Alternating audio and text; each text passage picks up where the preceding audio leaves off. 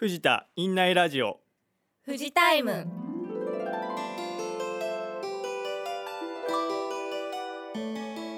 皆さんいかがお過ごしでしょうか？臨床工学技士の加藤です。医療検査学科の郡です。看護師の福田です。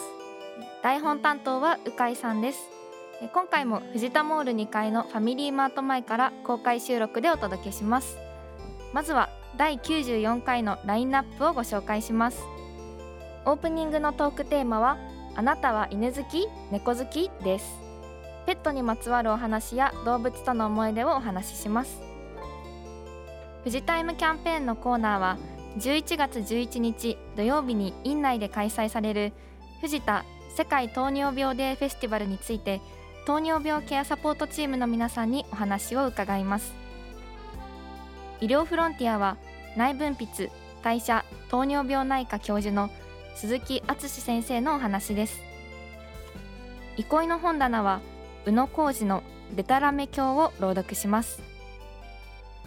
最後エンディングのトークテーマは自分を褒めてあげたいことです。ごゆっくりお楽しみください。では早速オープニングトークに参りましょう。テーマはあなたは犬好き？猫好き？です。ペットのお話や動物との思い出を聞いていきたいと思いますがはじめに患者さんからいただいたお便りを一通ご紹介します。郡さんお願いします。はい、えー、i7 さん60代男性の方からです。3年ほど前まで愛犬ハリーを18年間飼っていました。寒い夜に暖房をつけてあげると何度もうなずいてありがとうと言ってくれているようでした。本当に飼っていてよかったなと思い出に残っています。このテーマを取り上げてくださりありがとうございました。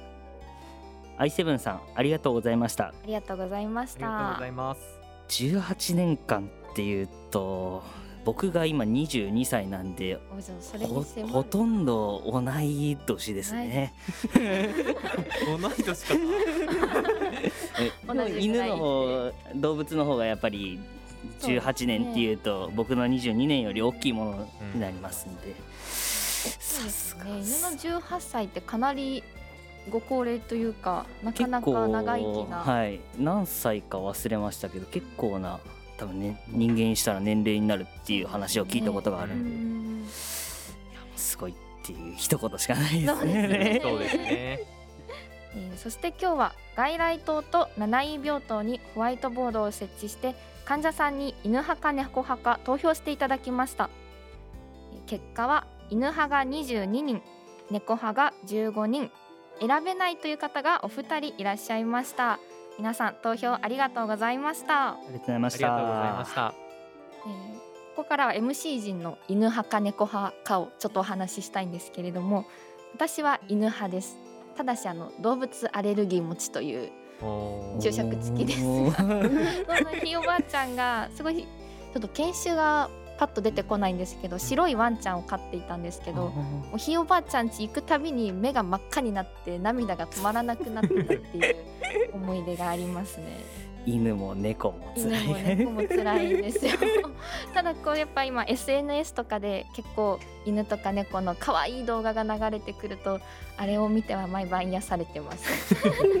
ああモフモフしてると思いながら。あ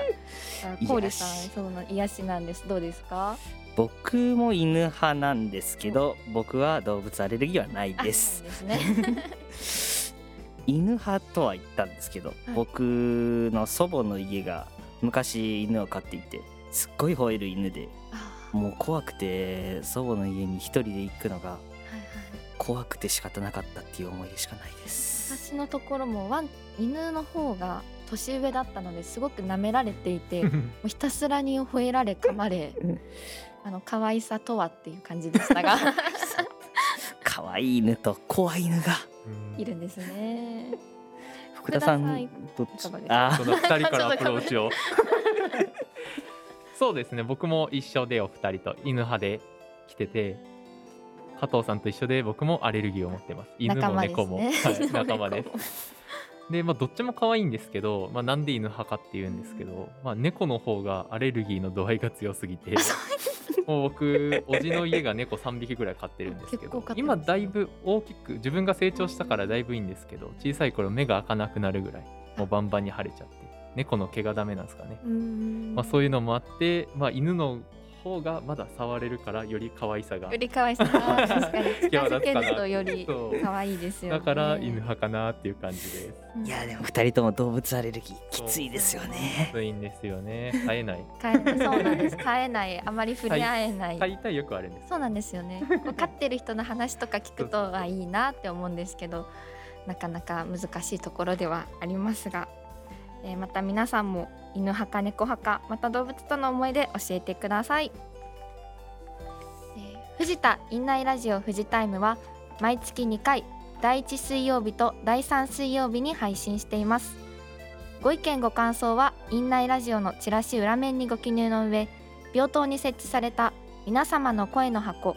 または外来棟のご意見箱へ入れていただくかお近くの看護師にお渡しください。YouTube のコメント欄でもお待ちしています。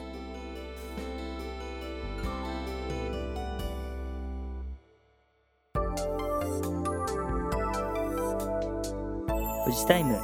キャンペーンコーナー。このコーナーでは藤田医科大学病院が取り組むイベントやセミナー啓発活動など皆さんに役立つ情報をご紹介します。今回は11月11日土曜日に藤田医科大学病院内で開催されます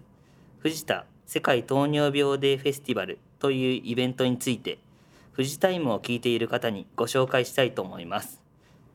今回は糖尿病ケアサポートチームの皆さんです本日はどうぞよろしくお願いしますよろしよろしくお願いします。糖尿病看護認定看護師の上村です。臨床検査技師の下村です。管理栄養士の原田です。皆さん専門が異なるんですねそうなんです。糖尿病の治療は食事療法、運動療法、薬物療法になりますが、患者さんの中には運動療法ができる人もできない人もいます。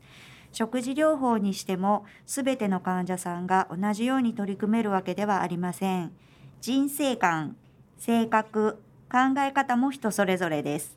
主治医がベストと考える治療を進めても受け入れられない患者さんもいらっしゃいます。確かにそうですよね糖尿病というと一括りにされてしまいがちですが一人一人症状や状態は異なりますよね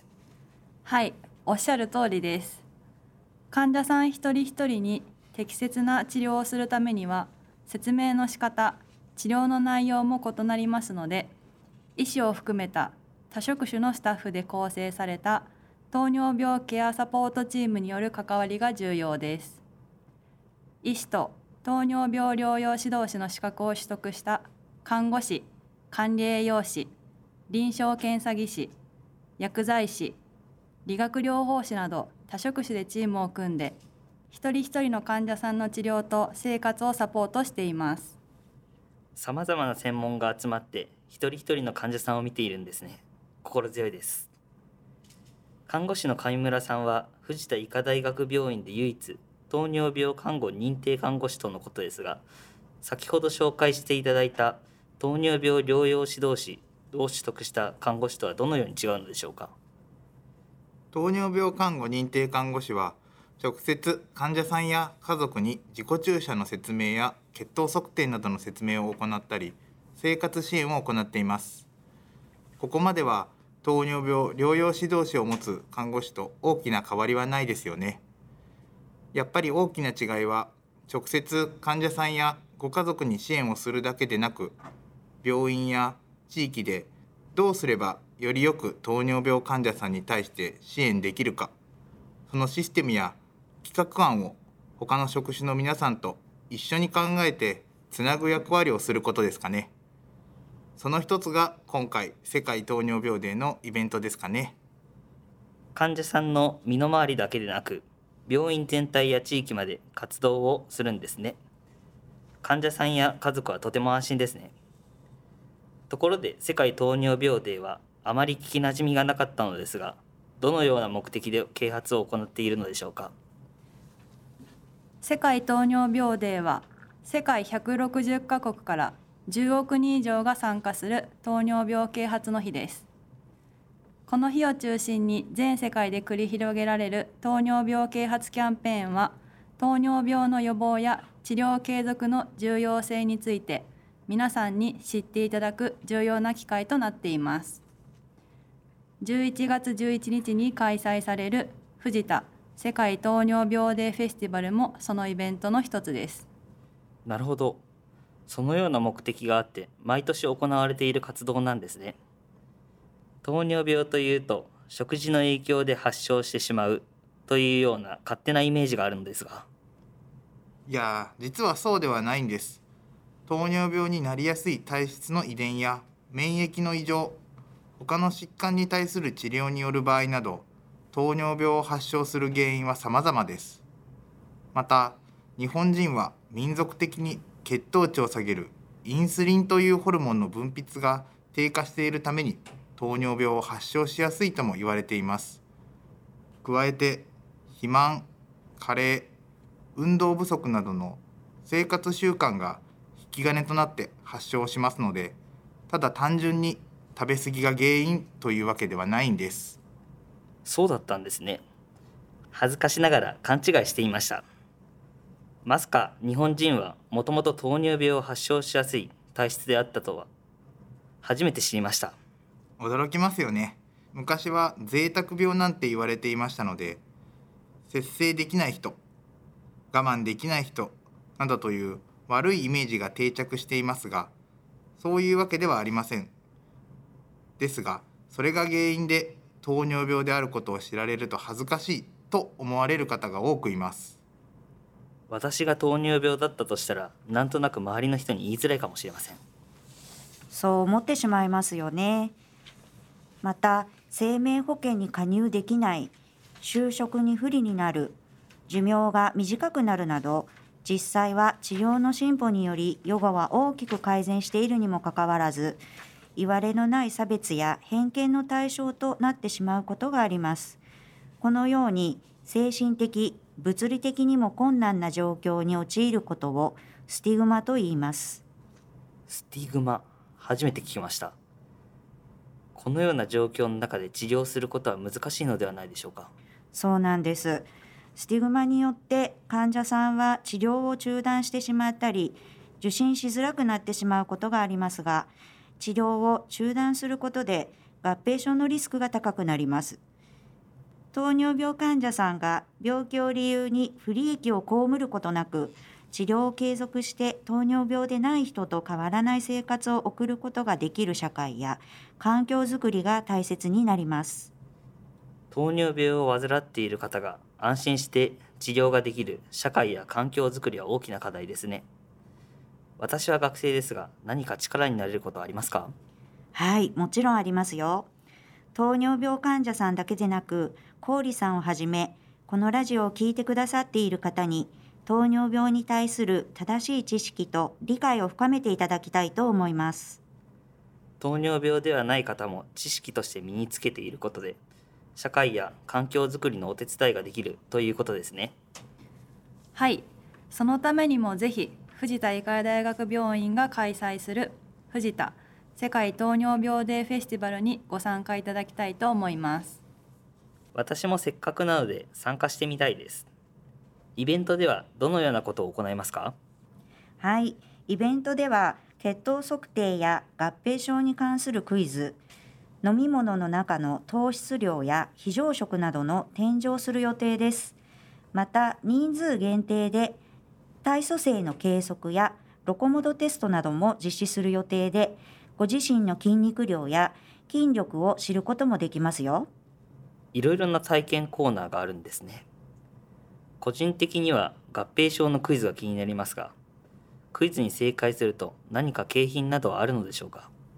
はい、クイズでの景品はありませんが、体験コーナーにご参加いただくと景品がもらえます。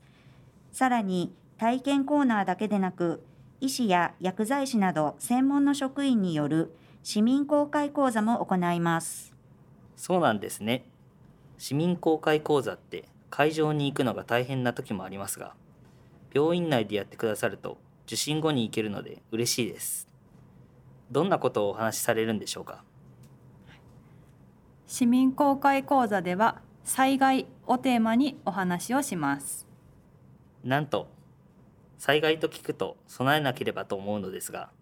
準備したくても何から始めたらいいか分かりませんし糖尿病を患っている方であればお薬をどうしたらいいのか考えただけでもいろいろ浮かびます。そうですよね。不安や何を準備したら良いのかわからないですよね。そのようなお悩みを解消できる講座になっていますので皆さんぜひお気軽にお越しください。楽しみです。イベントの会場はどこでしょうか？はい、体験コーナーは藤田モール2階ファミリーマート横の広場で行います。市民公開講座は同じく藤田モール2階の理容室藤田と美容室木漏れ日の目の前にある会議室です。藤田モール2階で行っているんですね。ちなみに受診で講座の時間に間に合わないかもしれませんが会場には入れますでしょうか？入退室は自由ですので大丈夫ですよ。お気軽にお越しください。よかったです藤田世界糖尿病デーフェスティバルは11月11日土曜日9時から12時の開催です。市民公開講座は10時から11時30分です。ぜひお越しください。皆さん本日はありがとうございました。ありがとうございました。糖尿病ケアサポートチームの糖尿病看護認定看護師の上村さん臨床検査技師の下村さん管理栄養士の原田さんでした。キャンペーンのコーナーでした。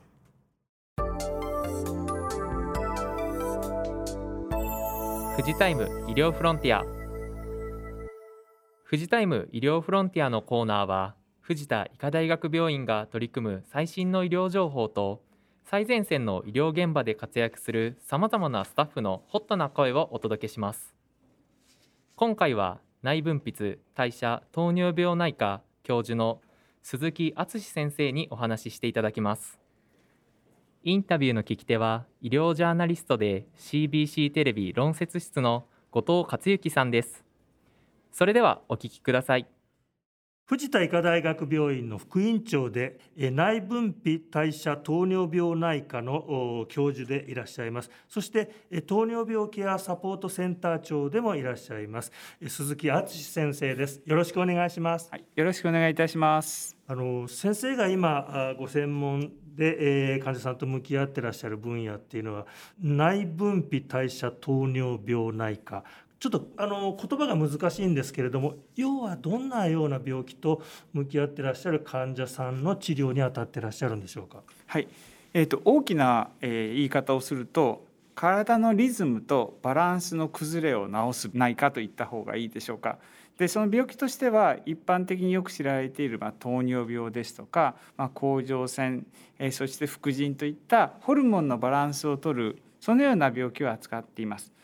また最近では日本の超高齢社会の進行に伴いまして、まあ、骨粗しょう症を中心とした骨や筋肉の健康についても、え我々携わっております。そういったお話を伺いますと今のご紹介いただいた疾患いずれもやっぱり超高齢社会になって私たちが非常に身近に直面する病気でしかもそれは実は高い関心を持って、えー日頃の健康に注意していくことでやっぱり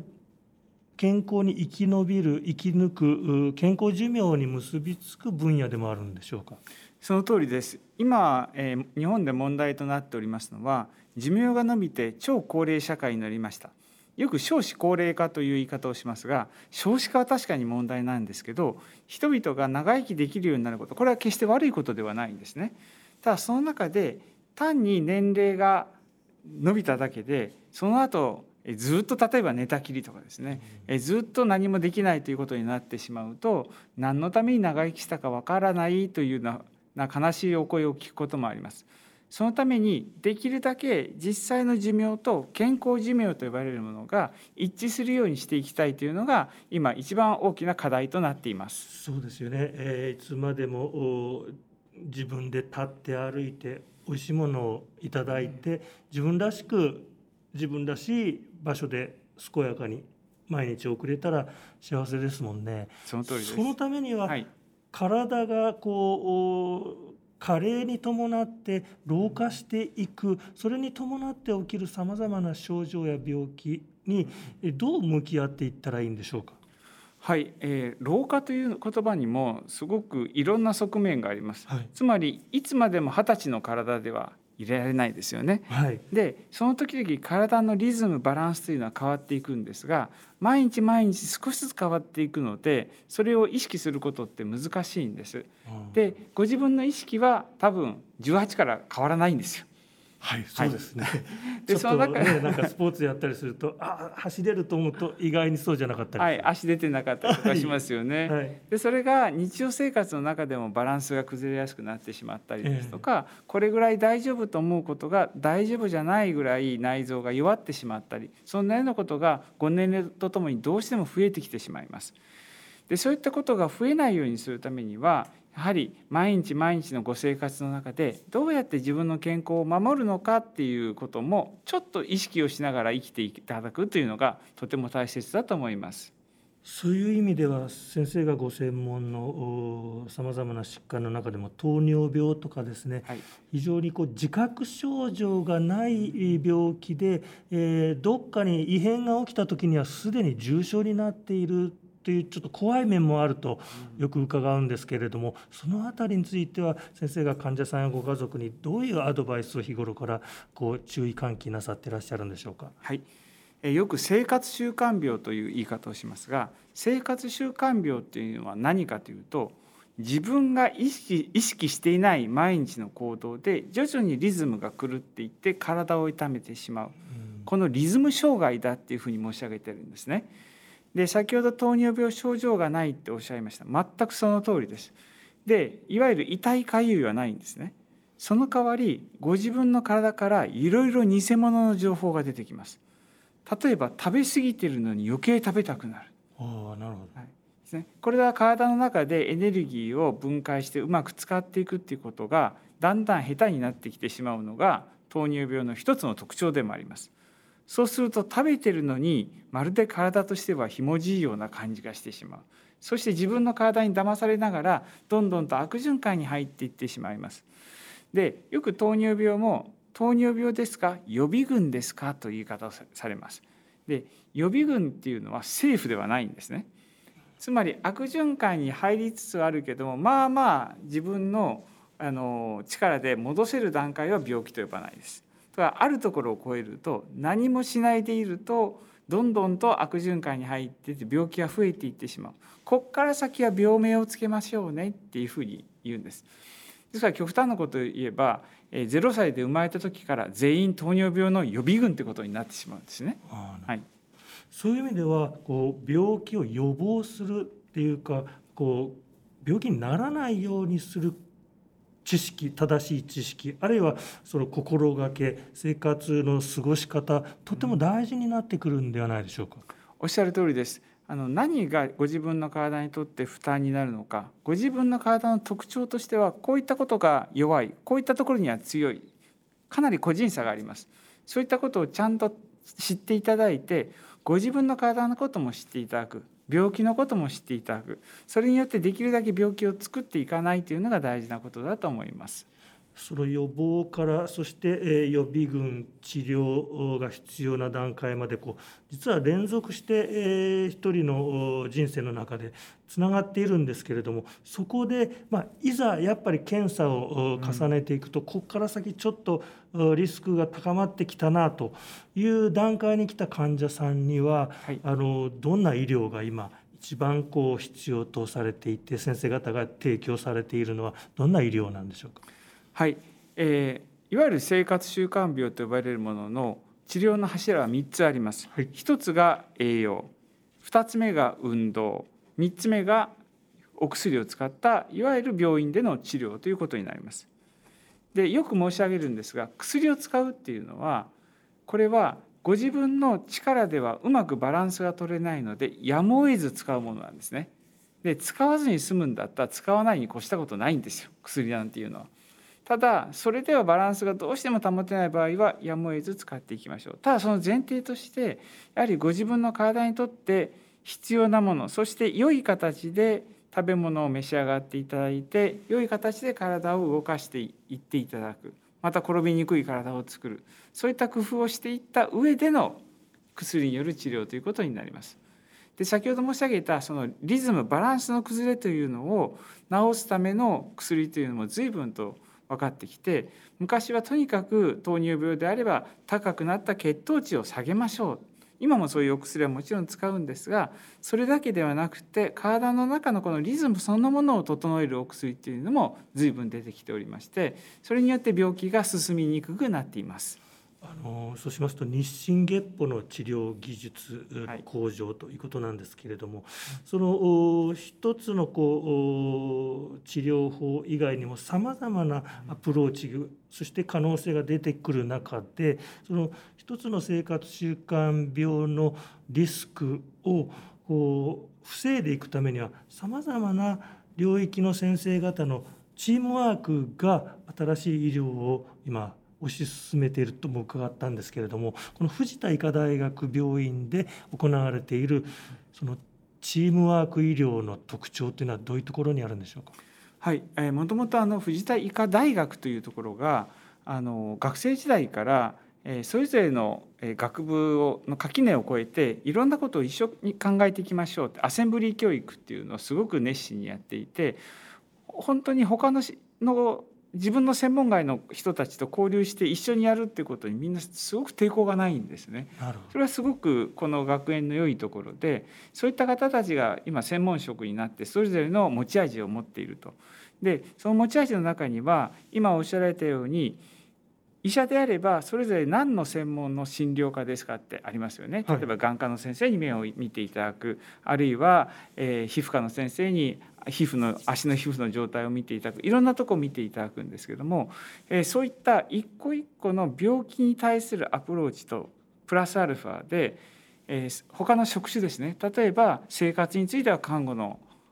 看護師の方がすごく、えー、しっかりと見てくださいますし栄養であればそれは管理栄養士が、えー、きちんと把握をして指導もします。それからやあの薬についても人によってどこがあのお薬の使い方で困られるとかどういったとこ納得されるかかなり個人差実はあるんですね。そういったこともやはり、まあ、主治医と直接それをずっと話し込むっていうのはなかなか難しいので薬剤師の先生方が相談に乗っていただいたりですとかあとはま運動についてはプロの理学療法士作業療法士の方たちがもう安全な運動あるいは転倒予防というのをましっかりやってやってくださるとか、まあ、そういった、えー、それぞれの持ち味をこう集約して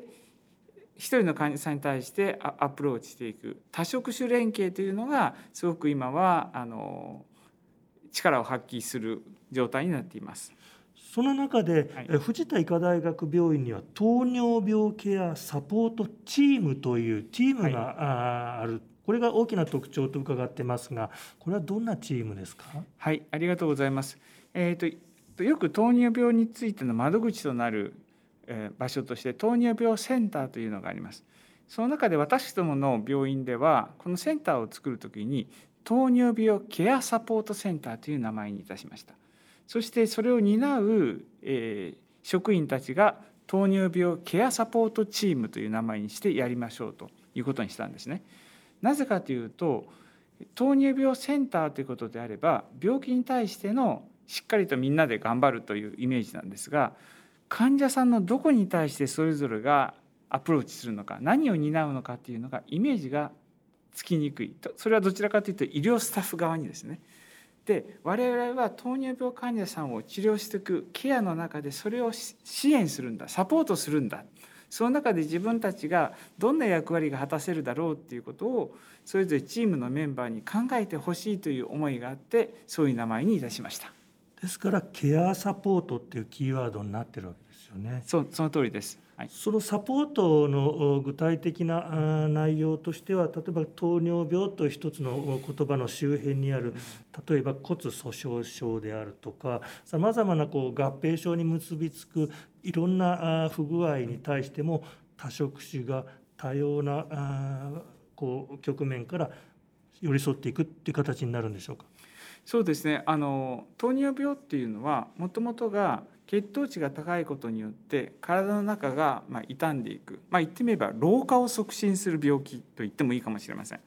でそうなりますと体ののこの場所だけが特に弱くなるというよりも全身に対して影響が出るんですがその中でも人それぞれ弱いところ強いところがありますしその時おいくつぐらいの時にどんな形で糖尿病になられたとかいろんな個人差がありますのでやっぱり病気の出方も個人差があるんですね。そういたしますと体全体についてちゃんとまず把握をする必要があります。その中でこの方については例えば骨が弱いので骨のことに対して強い骨粗しょう症の、まあ、リエゾンサービスチームっていうのがあるんですが、まあ、そういった人人たちがアプローチした方がいいんじゃないか。あるいはこの人たちは心臓が弱いのでここは循環器の先生方と一緒にちゃんと心臓のリハビリをやった方がいいんじゃないか。そんなふうにえー、場面場面に分けていろんなチームが関わることによってその方の特徴に応じた医療を提供したいとそのように考えております。なるほど一口にこう一つの病気の名前があ世の中には存在しますけれども人それぞれ個人個人によってその現れ方あるいは弱い部分強い部分様々だっていうことが大事なその治療のポイントなんですね。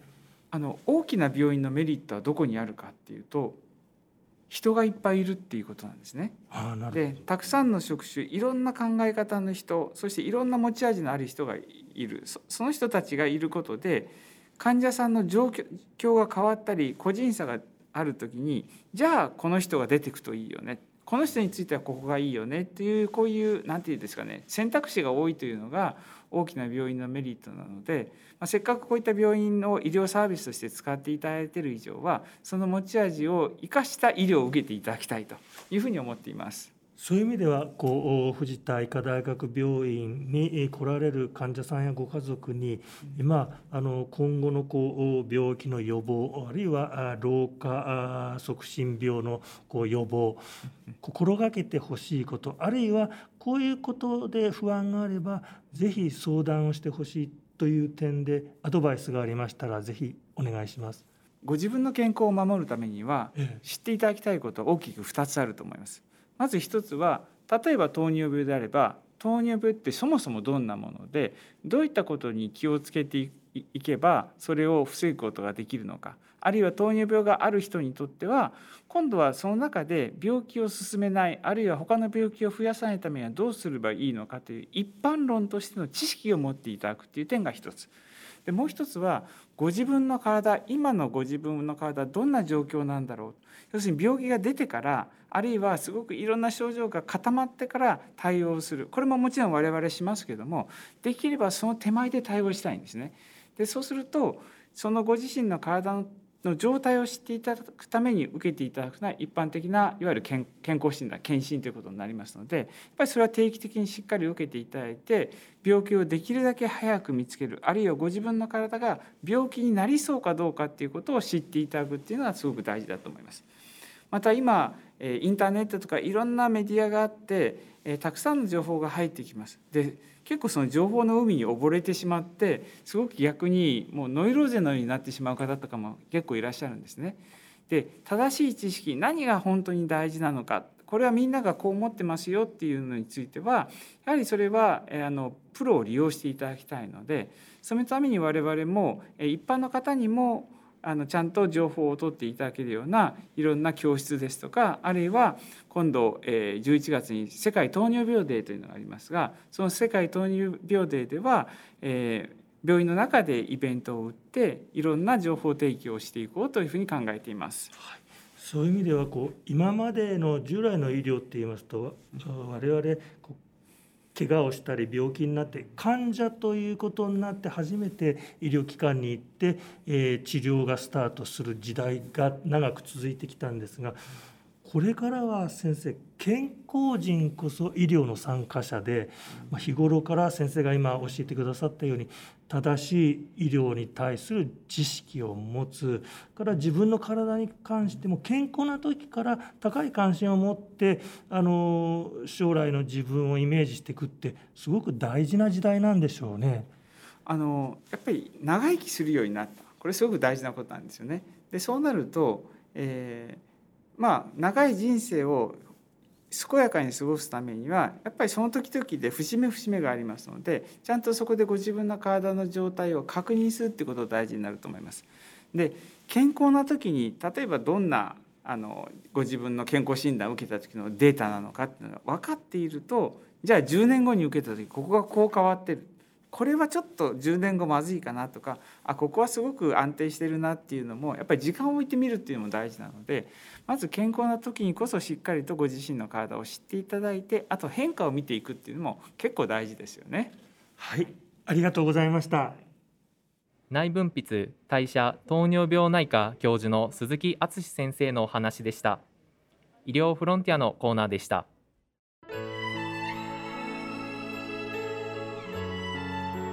今回の富士タイムいかがでしたか？エンディングのトークテーマは自分を褒めてあげたいことです。あの時の私よくやったと言ってあげたいことありますか？ということでまずは福田さんお願いします。そうですね。僕今年から富士タイム参加させてもらったんですけどあの時の初めてめちゃめちゃ緊張したんですけど僕ら B チームなんですけど、B チームの収録今日まで初出演から毎回出てるんですよ。解禁賞。賞。なのでこれはもう自分を褒めてあげたい。い褒めましょう。もう盛褒めてください。すごいです。福田さん。いや初めての時いや緊張したなっていう中でそうですよね。そこから欠席せずやってこれたのは本当に自分で自分を褒めたい。でもそういった意味で福田さん。緊張してるっておっしゃってますけど本当に初めてとは思えないほどにめちゃめちゃ。めちゃめちゃ喋れてうんて。うん。声震えてましたから、うん福田さんお話がとってもうまいのでもう。まあ、大好きなんでねお話。ね。氷さんはどうですか、えーっと僕は最近のことなんですけどうん。卒業論文がそろそろ締め切りでして。お本当にあの一足遅い夏休みの宿題っていう感じなくらい追い詰められてて、えー先週本当に夜中結構遅くまで先生に付き合ってもらいながらやったっていうのがちょっと自分を褒めてあげたいことというかまあそれまでにやっとけって話なんですけど。いや大変ですよ。遠い遠い過去の記憶ですが大変でしたよね。大変でしたね。もう本当に朝から。それこそ夜学校に入れるギリギリの時間まで残って発表のスライド作って内容をまとめてっていうのを。あんなに文字見たのはね。なかなかね。ちょっと先週の記憶が苦く感じるようになってきました。いやいやそれはもう褒めてあげたいですね。お疲れ様でした。ます。発表はまだこれからですか？発表は今度のあまた。じゃあそれが終わったらまたいっぱい褒めてあげましょう自分も。まあでもね富士タイムやってるんでね。発表は慣れてるはずですかそうらねですね。うん。も多分多分めちゃくちゃ緊張してると思います。聞きに行きますか？あいいですね。いいですちょっとフジタイムのメンバーで ちょっとフォーリ君を覗きに。ギャラリーが。よく緊張するか緊張和らげられるかどちらかな普段と違うところが。確かに学生やってる氷さん見たことないのではいねここでの氷さんしかわからないのでちょっと見てみたいですね。来てくれたら嬉しいです。ではではまた後で予定を教えてください。加藤さんいかがですか？はい、私は先週今血液浄化センターというところで働いていてそこであの透析装置っていううん。血液をきれいにする機械を扱ってるんですけどそれのメンテナンスの研修会に3日間参加してきましてそれに参加するとこう現場で使っている機械の修理だったり点検だったりっていうのを行えるようになるんですけれどもそれがもう3日間朝9時から5時6時ぐらいまで結構みっちりあった研修でしてこう先輩方が現場で点検とかしてるの覗いたことはあるんですけど、うん。自分で実際機械の中開けて配線とか見てっていうの初めてでしかも周り全部で8人受けてたんですけど結構ベテランというか中堅というかもうすでに機械のこと知っていて 慣れててっていう方が結構多かった中